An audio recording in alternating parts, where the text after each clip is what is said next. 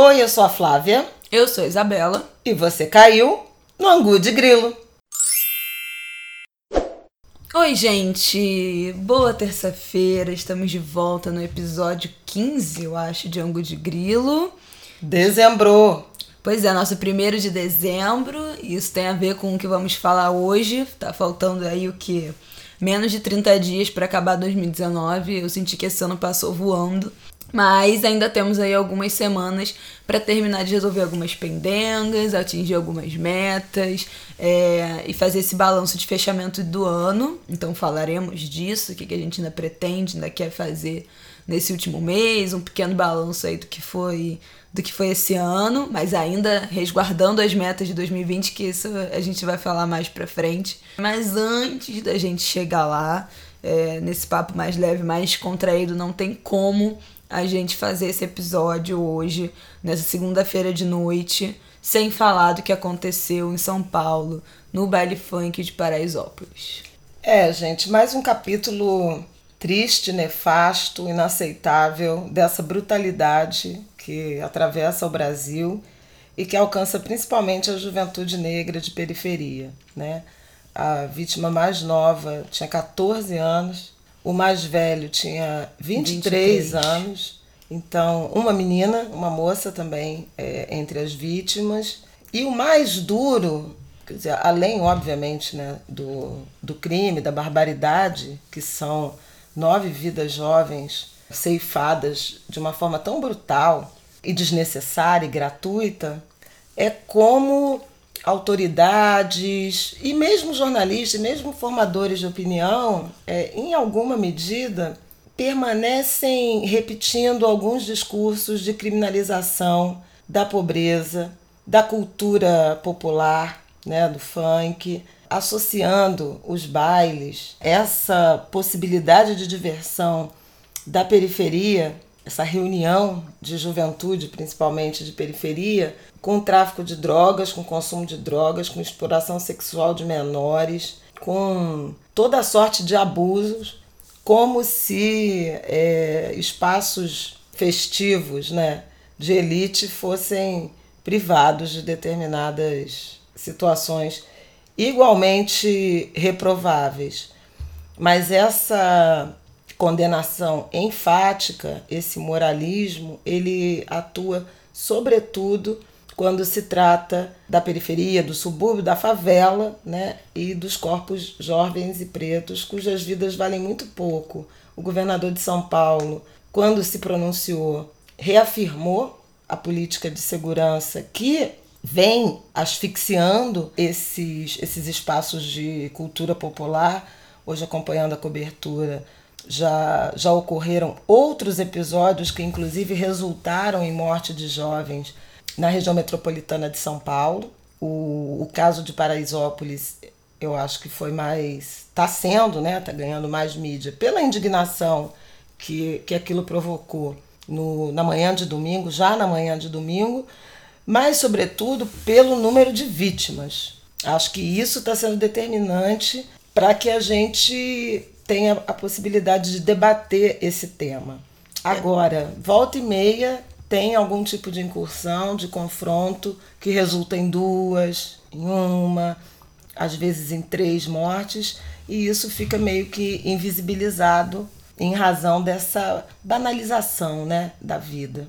É, eu li hoje no Twitter exatamente isso, assim, algumas pessoas conversando e, e inclusive um usuário do Twitter, eu não vou lembrar arroba, porque isso foi uma coisa só que me, me me passou, assim, me atravessou durante o dia, mas ele falou exatamente isso, que isso é muito comum de acontecer esse tipo de violência em baile funk. E ele falou que há pouco tempo atrás teve uma em Queimados aqui na Baixada Fluminense do Rio, mas que não, não virou notícia, não teve grandes proporções, porque também sofre com a falta de, de atenção e de prioridade é, das mídias locais para noticiar é, esses fatos. Eu, eu queria. Também isso, eu acho que foi Wesley Brasil achei aqui, foi o Wesley Brasil mesmo, eu também tinha lido esse Twitter.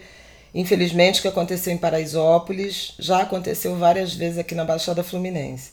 Queimados viveu isso recentemente, ninguém soube.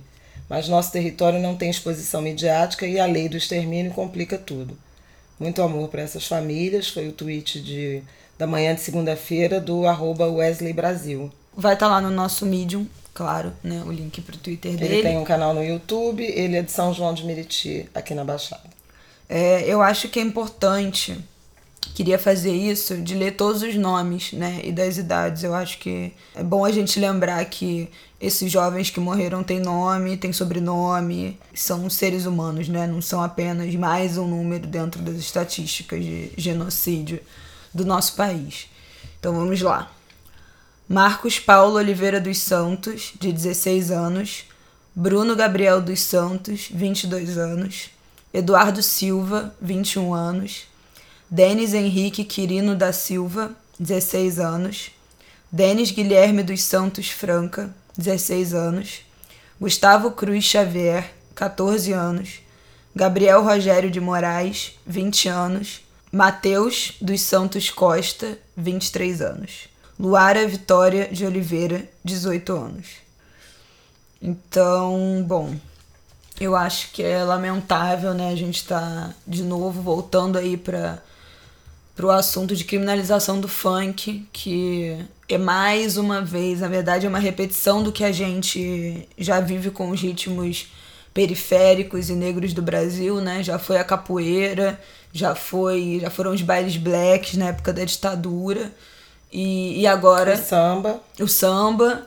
E já foi. E agora é, já tem alguns anos, né? Já tem algumas décadas que o funk desde sempre é criminalizado e continua sendo, né? Por mais que tenha se tornado um produto midiático, a gente sabe que quando o funk alcança as grandes indústrias fonográficas e as grandes empresas de música, acaba sendo higienizado, passa por um processo de higienização, de tirar qualquer menção às facções, qualquer grande crítica social, passa por um processo de tirar palavrão e grandes gírias assim, é, que sejam mais agressivas entre aspas ao público branco, rico, que vai consumir aquela música em áreas mais nobres da cidade. O funk, na verdade, quando chega, quando esbarra na indústria da música, acaba se tornando um funk melody, né? Perde ali um pouco do, da sua raiz. Isso aconteceu com a Anitta, isso aconteceu com Renata Penha, isso ou com Renata Penha, desculpa, com o Nego do Borel, isso aconteceu com Ludmilla. Todos passaram por esse processo de virando cada vez mais pop e menos funk, né? Ter menos batida. É, depois de um tempo eles vão resgatando isso, né? Depois que criam um nome, depois que já conseguem ter um pouco mais, eu acho que de autonomia com o seu próprio trabalho, vão resgatando um pouco desse ritmo, a Ludmilla, o Nego do Borel, depois com, quando começou o 150 BPM, ele também fez uns funks mais acelerados. Mas é muito claro, muito óbvio, é muito claro realmente como o funk passa por um processo de limpeza assim, social para dissociar o máximo possível daquele ritmo à sua origem e, e, ainda sofre muita criminalização, muito preconceito. O que aconteceu com o Renan, eu acho que é o maior exemplo disso que a gente tem nesse, nessa década. É, mas lembrar também que outros funkeiros já foram, foram presos antes, é, MC Smith, Ticão. Isso lá nos anos de 2010, já tem, enfim, bastante tempo. E, e de novo acontece com, com o Renan, que foi solto acho que não tem nem duas semanas, né, que o Renan foi solto. E, e, tem postado muito nas redes sociais, coisas, declarações de amor para a mulher dele, que teve com ele nesse momento mais difícil, para a mãe, para os amigos que se mantiveram do lado dele. E é muito louco ver muita gente lucrando com 150 BPM, lucrando com as músicas sobre baile da gaiola. É muito louco estar em lugares é, da elite, em festa, em boate, em formatura, como eu tive esse ano e ouvir as músicas do Baile da Gaiola, do Renan tocando e pensar, mano, o cara que fez essa música tá preso por uma arbitrariedade absurda, por uma criminalização absurda, quando é uma música que retrata é, a realidade. É bom a gente lembrar que tem muita MPB que é muito machista, que é muito agressiva, que Isso. fala de bater em mulher, que fala de matar a mulher, que fala de, MPB, de violência. samba, né? E a gente sempre hesita. Rock. O rock é, é muito verdade. machista. E a gente sempre hesita entre pensar em descrição de uma, de uma determinada situação, é, ora em denúncia, Mas, de modo geral, é, essas composições não são confrontadas com, a, com o crime de apologia, que é o que normalmente acontece com o funk. Né? Eu sempre que gosto... é associado à apologia, a, principalmente ao tráfico de drogas, né? Ou, a, ou, a, ou eventualmente a violência e sexualização. Então, acho que faz uma, uma diferença, é parte de uma tradição cultural que criminaliza o que vem da, da favela. E eu até queria chamar a atenção, porque nós já falamos sobre isso aqui no Ângulo de Grilo, do vigor econômico né, que uhum. os baile funks levam para as comunidades. O baile da gaiola era uma potência né, na, na penha que, e movimenta desde a venda de bebida, comida no entorno, mas salão de beleza, as boutiques, né, as lojas da região, manicure porque tem todo uma, um complexo de serviços que acabam funcionando para atender as jovens, as mulheres que vão, vão ao baile, se produzem. Não é diferente do que acontece lá em Paraisópolis.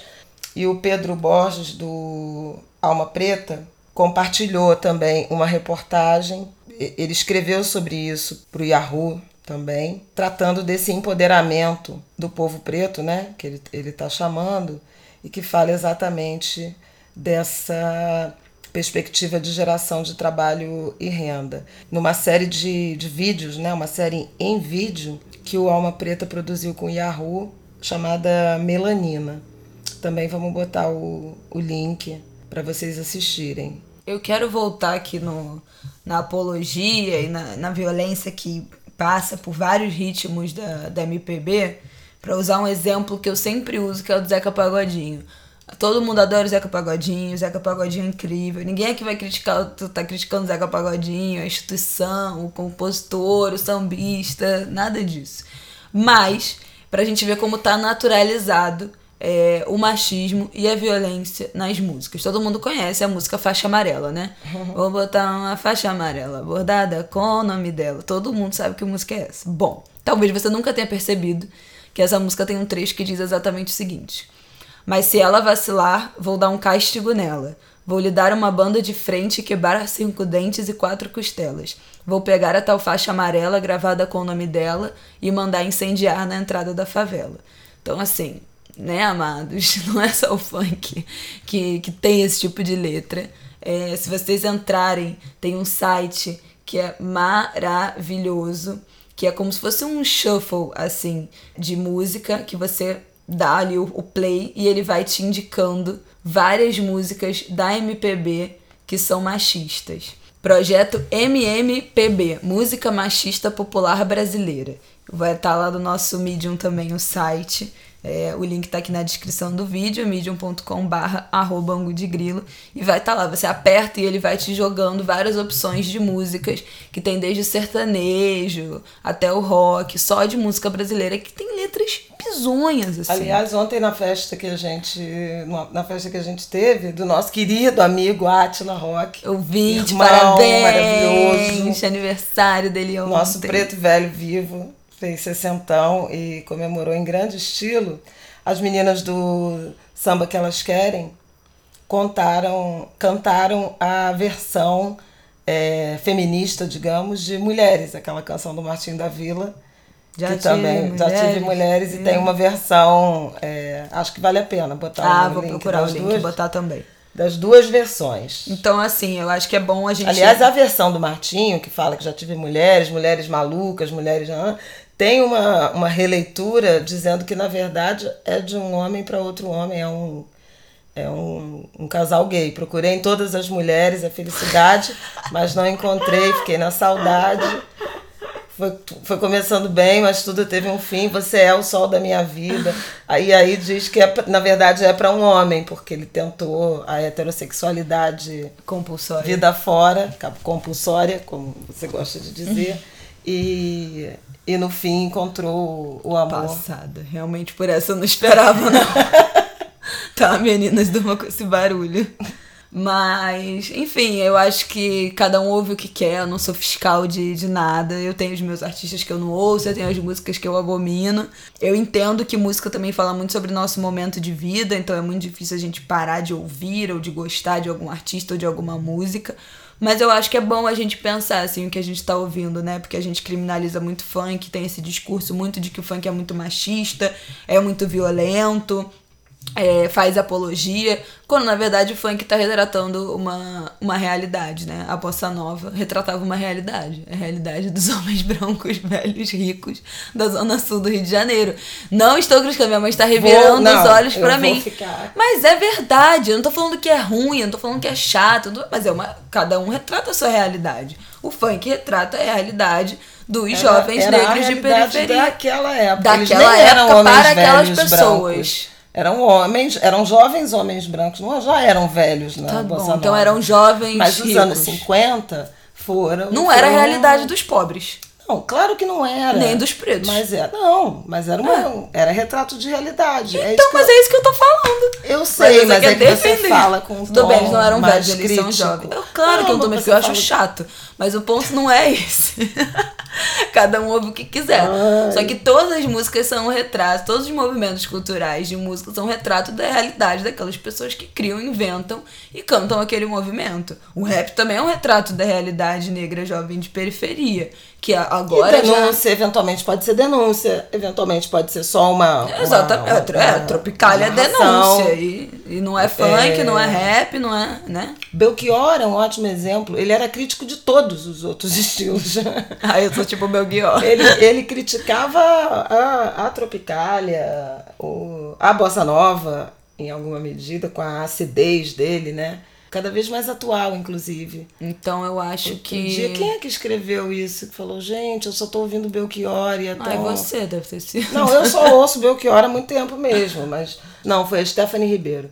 Como as canções, e a Stephanie tem vinte e poucos anos, não, não chegou aos 30 ainda. E ela fez um post falando de como as trilhas, as canções do Belchior estão fazendo sentido para a geração dela é, à luz desses nossos dias de retrocesso. Eu vou passar bem rapidinho. A gente acabou, Paraisópolis? Não, eu quero só fechar mais uma coisa.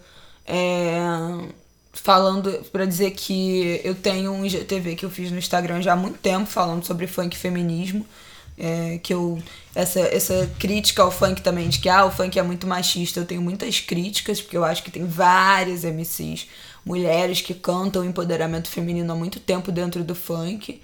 Eu acho que a galera é, é um pouco injusta quando fala que não tem espaço para as mulheres. É óbvio que os homens são maioria esmagadora, são os que fazem mais sucesso, que a gente ouve mais cantando, mas tem umas mulheres no funk já que estão cantando esse, essa onda de empoderamento muito antes de empoderamento ter nome, né? Tati Quebra Barraco, eu acho que é um dos nossos maiores exemplos, Valesca Popozuda em 2007, falando sobre sexualidade feminina ali em primeira pessoa com Galodas Popozudas.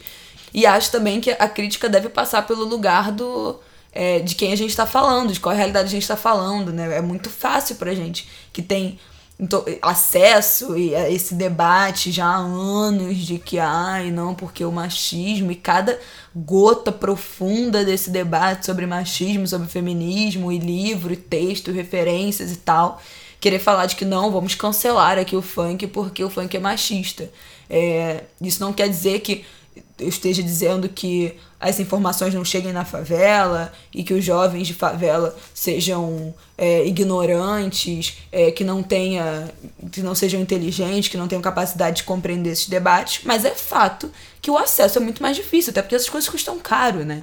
Informação custa caro. Ah, mas tá online. Tá, mas quem é que tem celular com internet o suficiente para ficar vendo todos os vídeos, ouvindo todos os podcasts, consumindo todo esse tipo de informação? Quem é que tem celular que suporta ter tantos aplicativos diferentes para estar tá em várias redes consumindo? É, a linguagem, a, a, muitas vezes muito acadêmica que as pessoas usam, é muito difícil de entender. É, livro, é, é, é, um, é, caríssimo comprar livro. Então, assim, é, informação é caro. E se você pensar que existe uma dificuldade, uma, uma barreira social, isso também é uma questão. Então eu acho que é muito fácil falar que ah, o funk é machista, pronto, tchau, acabou, nunca mais vou ver isso na minha vida, esse ritmo não tinha que existir, e criminalizar e relegar, é, continuar marginalizando. do que fazer os devidos recortes de tá, mas é machista por quê? Mas qual é a origem disso? Qual é a realidade que essas pessoas vivem? Como é que a gente pensa em, acessibilizar o conteúdo para que os próximos funkeiros não sejam? Como é que a gente cobra um outro posicionamento desses funkeiros enquanto audiência que acompanha essa galera nas redes sociais? Então eu acho que tem o funk tá passível a críticas, como tudo tá. Tem vários funks que eu abomino, que eu tenho horror. Um, se vocês quiserem ouvir um deles, é Sabotaram Meu Copo. Eu acho que é um funk horroroso.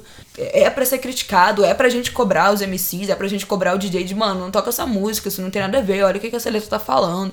Então acho que é completamente passível de cobrança, mas não de criminalização. Um DJ não pode ser preso, o MC não pode ser preso porque canta a realidade que ele vive, né? Isso é um, é um retrato, é arte. Então, dito isto, tá, o que aconteceu em Paraisópolis já tem uma matéria que saiu do, no UOL. Quatro atestados de óbito já saíram, indicando as causas de morte.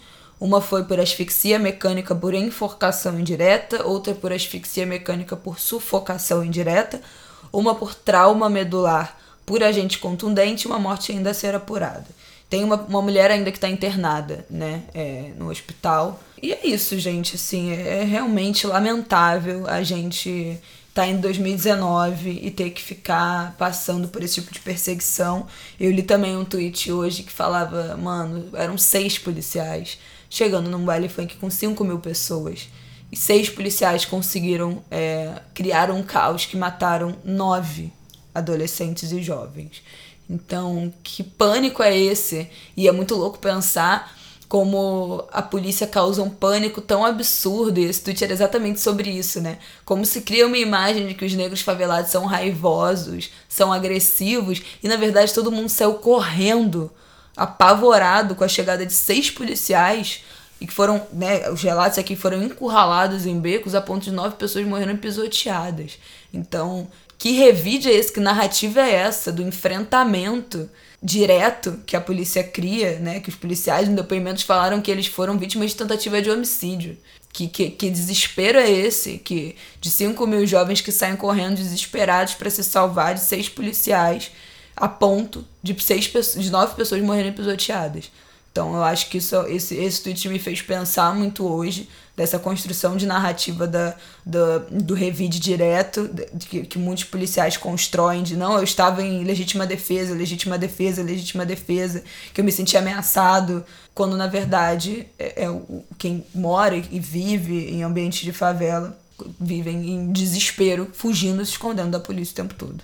O que não significa que os policiais não sejam expostos a muito risco desnecessariamente, porque Sim. quem os é, comanda e manda ir a campo para essas operações, também para eles, em alguma medida, suicida e homicida para uhum. a população da periferia, não vai. Né? Se eu ouvi de uma, uma, uma moradora do Alemão, do, do assassinato da, da Ágata, que foi por um policial, e ela dizia quem manda eles vir, não vem. Né? Quem manda os policiais virem à favela, não vem. É só assistem à distância e é eventualmente absurdo, festejam. Gente. Você pensar então, que são é um seis policiais que... chegando num lugar para espantar, para acabar com uma festa de 5 mil pessoas. Se, tipo assim, se 10% daquela festa resolve revidar, os caras iam ser trucidados, sabe assim? Isso não faz o menor sentido. Nada nessa história faz sentido nem essa ordem, nem serem só essas pessoas, nem essa. nem nada, nada faz sentido. Nada nessa história tem alguma civilidade. Porque assim, é tudo inacreditável. Não é. Não, não tem ninguém. É uma exposição das duas partes que é simplesmente absurda. Então, fundamental, acho que para terminar, é pensar: bom, perdemos esses meninos, temos perdido muitos. O que, que a gente pode tirar de, de lição desse episódio? Além de, obviamente, mais uma constatação de que o modelo de segurança pública que tem sido uh, aplicado no Brasil, nas principais cidades, nos principais estados brasileiros, ele está completamente equivocado porque ele tem produzido morte, não tem reduzido violência, está faltando investimento na área social, está faltando atenção aos moradores de periferias, subúrbios, favelas, pagadores de imposto como todos nós, e absolutamente abandonado sob a ótica do serviço público, de qualidade. Não estou nem falando de qualidade, só, só de é, falta de acesso ao serviço público. Mas é preciso se pensar num protocolo. Eu acho que a experiência que a Maré, que o Complexo da Maré aqui no Rio, tenta implementar né, há muitos anos e, e retomou esse debate, ela é fundamental para várias outras favelas, para periferias, que é instituir um protocolo, uma forma padronizada e respeitosa de operação policial, que envolve, por exemplo, não, sob nenhuma hipótese, invadir um, um baile, né, uma, uma atividade de entretenimento cultural com armas de fogo, disparando, levando pânico. Mas é também evitar os horários de entrada, de saída de criança, os horários escolares, o horário que o trabalhador está indo, está é, saindo para trabalhar, como tem acontecido de forma recorrente em favelas aqui do Rio. A Cidade de Deus amanheceu na, na segunda-feira, dia 2 de dezembro, sob intenso tiroteio e ocupação, operação policial, 6, 7 da manhã, então a hora que as pessoas estão saindo. Tem vários equívocos. Outra medida que, o, que a Ação Civil Pública da Maré propõe a existência de uma ambulância, quando houver operação, uma ambulância na entrada da comunidade para socorrer é, possíveis vítimas, feridos é, não, não interferir né, no horário de unidades de saúde, nem unidades de, escolares. Então, acho que é fundamental o, o Brasil se ocupar de protocolos de atuação humanistas, respeitosas em relação à população, aos moradores que não são criminosos, contrário disso. E com os criminosos, a aplicação da lei, né, devido ao processo legal também muitas vezes violado. Aos policiais, um protocolo de atenção à saúde mental, que está obviamente prejudicada. No caso do Rio de Janeiro, isso já virou uma lei que foi apresentada pela deputada Renata Souza, do PSOL, aprovada pela Assembleia Legislativa do Rio de Janeiro e sancionada pelo governador Wilson Witzel numa das poucas boas medidas, ou das poucas medidas positivas da, na área de segurança do governador, que assumiu há 11 meses o estado do Rio de Janeiro e cuja polícia, sob seu comando, já matou 1.546 pessoas em 10 meses. Para fechar, eu quero indicar o canal é, que é Favela Business, que é tocado principalmente pelo Jefferson Delgado, um fotógrafo da periferia de São Paulo. E o Favela Business tem vários vídeos sobre baile funk, explicando é, várias modas de baile funk, história de vários baile funks, principalmente de São Paulo. E várias webséries, enfim, é um canal enorme, tem mais de 300 mil inscritos, 115 vídeos. O Jefferson é incrível, ele é um fotógrafo incrível, começou a fotografar baile funk e acabou de fechar a turnê de 30 anos de Racionais, fotografou a turnê inteira. Então, é um jovem fotógrafo, um jovem negro, vivo, trabalhando, produzindo arte da melhor qualidade. Próximo tópico. Não, próximo tópico, 3 do 12 de 2019, hoje, neste momento, neste dia de produção do Mais uma Grilo. produção que a gente adentra. A madrugada. A madrugada. Ango de Grilo ao vivo, ao vivaço. E eu quero saber, Flávia, faltando menos de um mês para terminar o ano de 2019 que você ainda quer fazer esse ano? Além de trabalhar loucamente, que agora vai trabalhar até menos. É, eu acho que comecei, tô começando nesse nessa semana aí, nesse primeiro primeira semana de dezembro, uma meta que é um pouco de última de 2019 e primeira de 2020, que é me afastar dos, das atividades extras remuneradas ou não, então não é nada sobre é nada pessoal, projetos meninas. sociais, não, não vou trabalhar de graça para os projetos sociais, não é sobre isso. Eu vou trabalhar nos meus contratos fixos, que, que são os, os que me garantem o sustento, e vou até o carnaval dar um tempo da agenda de trabalhos extras, conto com a compreensão de todos é, acho que é pedagógico. Eu atendo muito convites, eu faço além da conta, muito além do, além, do, do meu limite briga. físico e mental, seja com remuneração, às vezes simbólica, seja com remuneração e seja free, de graça e, e uma predominância até de, de atividade social que eu faço pro bono, por razões as mais variadas. Estudei em escola pública, tenho que devolver para a sociedade. Sou uma profissional bem-sucedida, tenho que devolver. É, acho importante me relacionar, transitar, é, fazer essas travessias, estar em vários espaços, mas o ano de 2019 foi muito difícil, foi muito pesado. Eu acho que a minha cabeça já não está mais produzindo nenhuma nova grande ideia, então acho que vai ser necessário esse pequeno recolhimento de verão. Já faz dois anos, desde que eu saí do, do jornal, né? Eu já tento o mês de janeiro deixar sem extras. Tem poucos extras, de fato, né? No, no mês de janeiro. Mas esse ano eu resolvi antecipar um pouquinho para dezembro. Então eu quero. Já que você não consegue tirar férias também, né? Direito. Esse ano eu realmente não consegui. No ano passado eu até tirei aquelas duas semanas, fomos para Alemanha, eu uhum. e Aidano. Mas esse ano realmente não deu para tirar férias. Mas você tira férias, mas trabalha à distância, né? Então... Escrevendo pro Globo, mas. É, mas Enfim. trabalha. Não dá pra desligar assim, não, não desliga 100%. Mas aí eu não desligo mesmo, mesmo que eu não estivesse é, trabalhando. Eu, eu desligo. Eu não, eu, eu não desligo. Mas esse ano realmente foi além da conta, né? Um ano muito difícil. Novos governos, né? Assumindo, governo federal, governos estaduais, é, um rastro de sangue, de luto, de uma corrida armamentista, de projetos de lei complicados, por exemplo, excludente de ilicitude do pacote anticrime, uma medida que eu acho perigosíssima, que pode ampliar essa nossa já vocação para o extermínio, flexibilização do acesso às armas. Foi um ano muito difícil para o mercado de trabalho, não apenas o jornalístico, o mercado de trabalho brasileiro como um todo, mas para o mercado jornalístico em particular.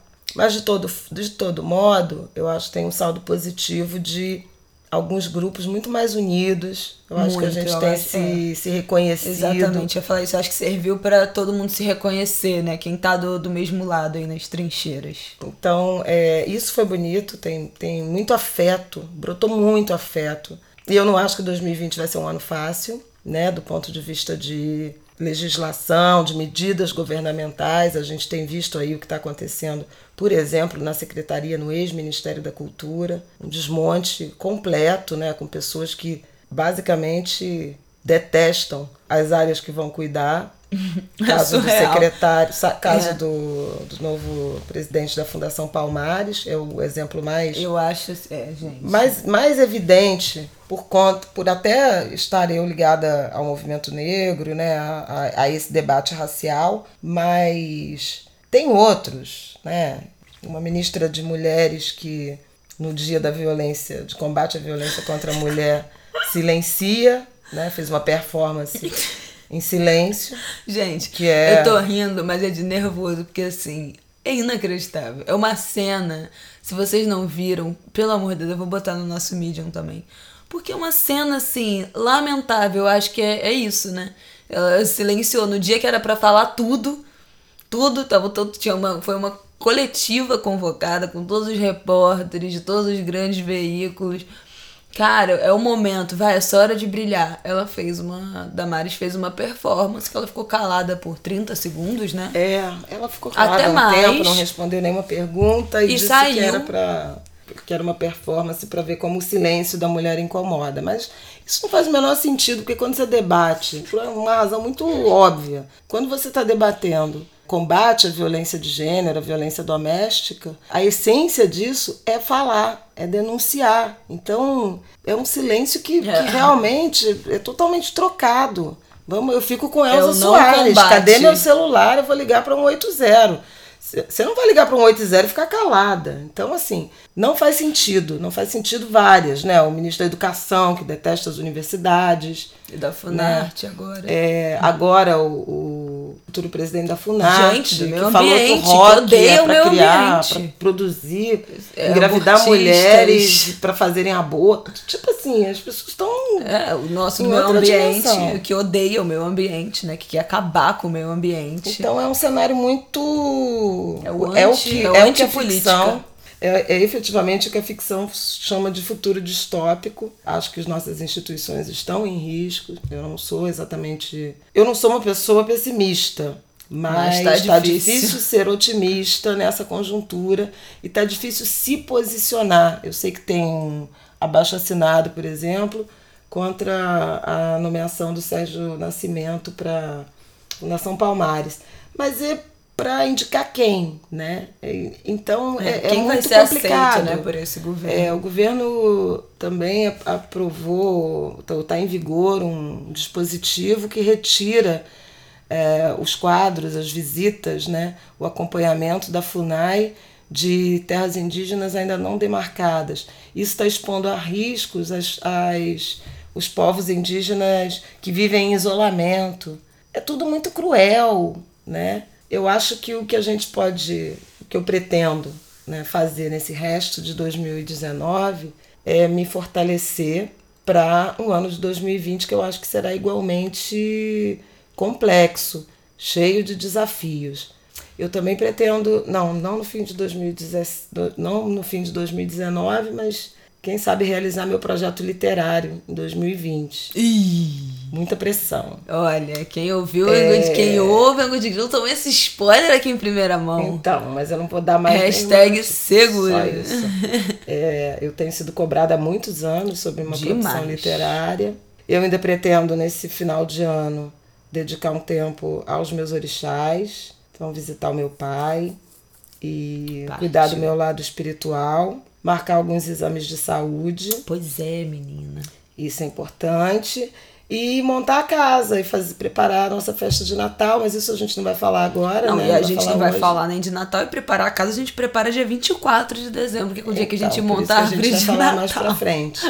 Mas vai ter episódio natalino no ângulo de Grilo. Vai ter um especial de Natal. que mais? Eu acho que é isso. Tem uns livros que eu separei é, aí para é tentar isso, ler né? agora nesse final de nessa reta final. Não, eu acho que a minha maior prioridade assim desse fim de ano é separar coisa minha para doar toda hora me dá uma angústia. Eu olho meu armário, tiro um monte de roupa. Então eu acho que é, é, tem umas três semanas, aí duas semanas que eu tirei mais uma bolsona de roupa. Eu acho que é a quarta desse ano.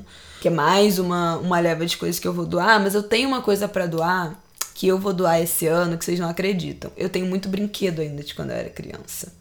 Porque eu era muito apegada aos meus brinquedos. Sou filha única, né, gente? Cresci sendo filha única, mas eu tenho minha irmã que vai fazer 8 anos, eu tenho uma irmã de 7 anos. Então, quando eu tinha, tipo, 16, quando eu ia fazer 16 anos, que era a idade que eu já tava, né, já não brincava mais com os meus brinquedos, ainda brincava com alguns jogos e tal, mas não brincava mais com boneca e essas coisas.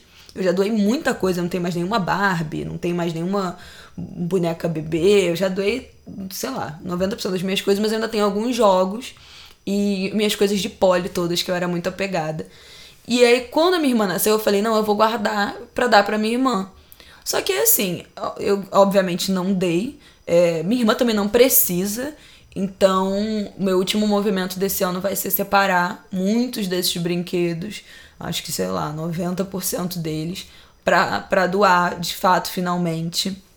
E convido a vocês a, a fazer esse movimento de fim de ano de separar um fim de semana para tirar todas as roupas do armário, fazer a Marie Kondo. Quem não viu ainda, Mary Kondo, a série da Marie Kondo, que é uma personal organizer japonesa que ficou muito famosa, tem na Netflix, vou deixar o nome e o link lá no nosso Medium.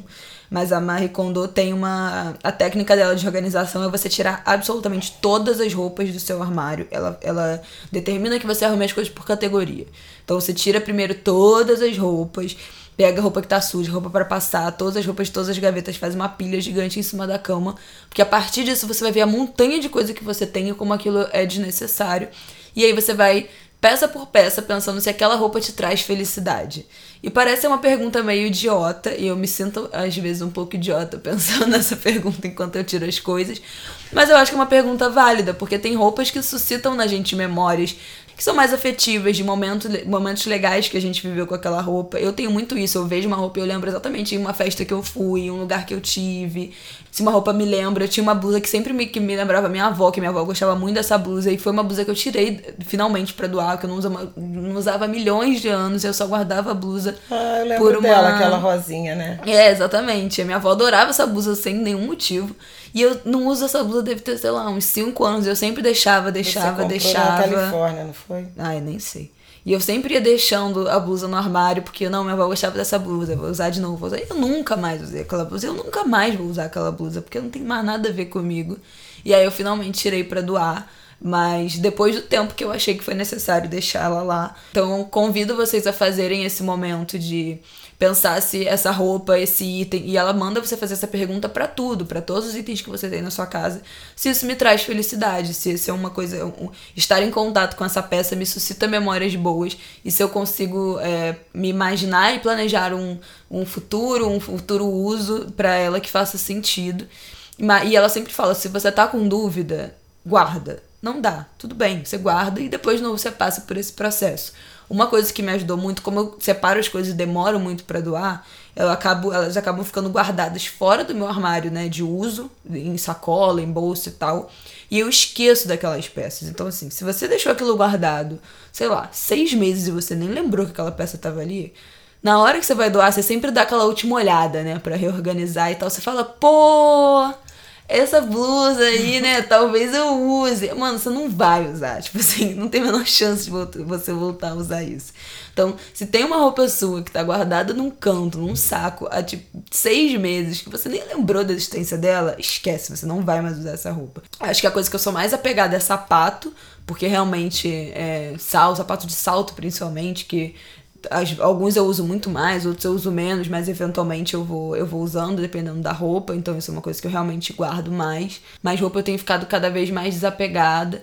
Inclusive, o que, que vocês compraram na Black Friday, hein, gente? Não alucinaram na Black Friday sem planejamento, não, né? Nosso episódio 6 aí, consumo consciente, pelo amor de Deus. Mas faço esse convite para vocês, eu acho que essa é a coisa principal que eu vou fazer nessa reta de fim de ano, tirar coisas para doar. A gente já tirou alguns livros né, de casa hoje também é, para doação. Acho que é, que é importante nesse momento para fazer energia circular mesmo, além né, do ato da doação ser muito importante, mas para fazer energia circular, para desafogar, destralhar a casa de coisa que tá ali com aquela energia parada que não faz mais sentido nenhum. Convido vocês a fazerem o mesmo, se faz, fizerem conto pra gente. O que mais que eu vou fazer? Pretendo terminar de ler livros. Comecei a ler carta à minha filha da Maya Angelou. E agora, logo depois, eu vou começar o Ideias para Adiar o Fim do Mundo, do Krenak, que minha mãe já falou aqui em episódios anteriores. Falamos dele no nosso episódio da Amazônia. Volta lá, acho que foi um dos primeiros, acho que foi até o segundo, né? Episódio também tem que marcar exame de sangue. Isso é uma coisa muito importante que a gente negligencia muito, né, no, no, ano, no ano todo, com compromisso, com o trabalho, com ah, não, não dá, ah, não, não dá. É aquelas consultas médicas que ficam aí enrolando, enrolando, e vai ano, e entra ano, e você não faz aquele exame de sangue porque tem que fazer jejum de 12 horas e é um saco. E aí adia, porque não pode beber, aí pô, tem o sextou. Galera, vamos fazer. É muito importante a gente cuidar da saúde. É, a gente lembra do que a gente falou no episódio passado, que a gente falou sobre racismo na medicina. Acho que, obviamente, tem pessoas aqui, ouvintes nossos, que não são afetadas por isso, mas é importante pensar que, se a gente está falando de ouvintes é, negros, pensar que o genocídio da população negra também passa por um projeto de, de sucateamento né, da saúde pública quem tem plano de saúde é quem pode pagar, e no Brasil quem pode pagar, em geral, são pessoas brancas. Quem não tem, tem um acesso a um sistema de saúde que é falho, que é precário, que é superlotado. Então, pensar esse genocídio também como um projeto e pensar que a gente realmente precisa subverter isso. Quero que todo mundo viva muito. É, então, por favor, faça os seus exames, procure, marque aquela consulta daquilo que tá te incomodando, aí aquela dorzinha que você não tá ligando, vai lá, pede um exame, liga para aquele médico, vai lá no posto de saúde, tira um dia para cuidar Vamos começar disso. aquela dieta. Ui, Não, gente, dieta ninguém merece. Mas exercício é uma coisa que eu quero voltar aí nesse mês. Não, não eu, eu já desisti, eu acho que voltar pra academia, mas eu queria fazer alguma coisa em casa, nem que seja yoga. Yoga é uma coisa que eu amo fazer. Dá pra fazer em casa, eu já fiz aula, então eu tenho bastante consciência, assim, de, de postura. Quem nunca fez aula com professora, eu não recomendo fazer yoga sozinho em casa. Faz algumas aulinhas pra você pegar ali o básico. E é uma coisa que eu adoro fazer, que me tranquiliza, eu durmo super bem, mas é aquilo, né? Vai adiando, ah, depois eu faço, depois eu faço, depois eu faço, não faz nunca. Então ainda pretendo voltar aí com alguns exercícios em casa nessa reta final de fim de ano, porque é uma coisa que eu realmente gosto, me faz muito bem. Além de reduzir muito as minhas dores articulares que eu tenho, pois sou uma senhora. Menos de 30 dias, mas dá pra gente fazer bastante coisa. Dá pra gente dar uma acelerada aí no que foram nossas metas que a gente deixou pra trás. Se eu conseguir terminar esse ano bebendo 2 litros de água por dia, eu acho que vai ser o melhor ano da minha vida. e particularmente, pessoalmente, 2019 me foi muito bom, muito generoso. Foi um ano difícil, eu acho, para todo mundo, principalmente né, nesses assuntos que nos cercam, é, no Brasil. Mas pessoalmente foi um ano que eu fui bem feliz. Mas ainda tem algumas coisinhas que eu gostaria de realizar nessa reta final. Convido vocês a pensar o que, que vocês ainda querem fazer nesses últimos 30 dias e dar um gás nisso, que eu acho que é importante, principalmente da leitura aí, né? Quem ficou o ano todo se culpando porque não leu nada, como eu, esse é o momento aí das festas de fim de ano, das viagens e tal, tirar um tempinho para ler um pouco. É isso? Eu acho que é isso, né? Gente, Por é último, isso. viva o samba, né? Salve o samba. Ah, é verdade. Queremos samba. 2 de dezembro é o Dia Nacional do Samba. E acho que a gente acaba terminando como começamos, né? Reverenciando a cultura popular, lamentando os que tombaram, os mártires dessa, dessa cultura popular, que hoje é o funk, mas já foi o samba.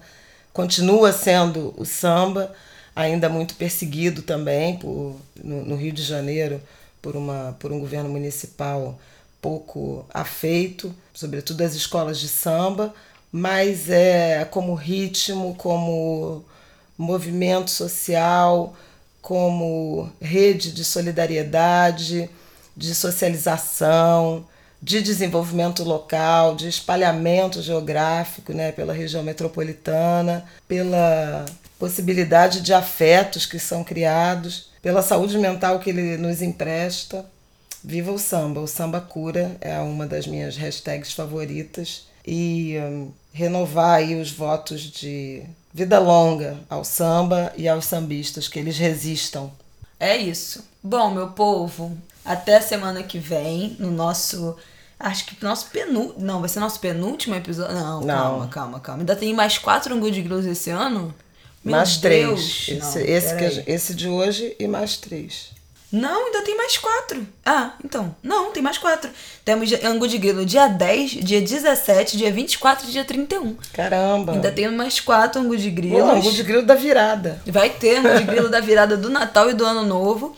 Vamos deixar os episódios aprontados, então você vai poder acordar na sua terça-feira natalina na tua terça-feira de Ano Novo e preparar a ceia e já começar a pré do seu Ano Novo, pegar a estrada pro Ano Novo ouvindo Angu de Grilo. Então, olha só, meus caras, de nada, tá? Por esse presente que o de Natal de vai ser Natal. gravado na cozinha enquanto eu Pelo faço o pavê de Deus, de o Natal. bacalhau. É, você grava o pavê que é feito 3 horas da manhã do dia 23 pro dia 24, né? E o bacalhau que é feito às 9 do dia 24. Claro, mas é feito da manhã, claro. Não, eu sei, mas é porque é um dia que ninguém dorme, né? Fica É. fazendo pavê até 5 horas da manhã. Dormia Então- para os fracos. é, tá vendo? A gente fala de cuidar da saúde, a gente dá um sermão aqui. Mas a ceia de Natal é outra coisa, é de outra Aham, dimensão. Porque você dorme muito o ano todo. Bom, temos mais dois ângulos de grilos aí de temas quentes, né, para comentar noticiário então, e, e outros assuntos. Então façam seus pedidos lá no nosso e-mail angudegrilo.gmail.com e na hashtag angudegrilo no Twitter. Principalmente, são as redes que a gente mais vê. Eu tô sempre vendo todo mundo que comenta Angu de Grilo lá no Twitter, respondendo, curtindo, dando like nos comentários. porque dia 24 e 31 teremos especial de Natal e Ano Novo. Então não teremos os temas quentes, porque a gente deve gravar com antecedência pra gente não ficar louca, enlouquecida gravando na antivéspera de Natal e Ano Novo. Então é isso, meu povo. Um beijo. Já vão pensando que vocês vão querer da gente nos próximos programas. E é isso, até semana que vem. Chuva de beijos. Beijo.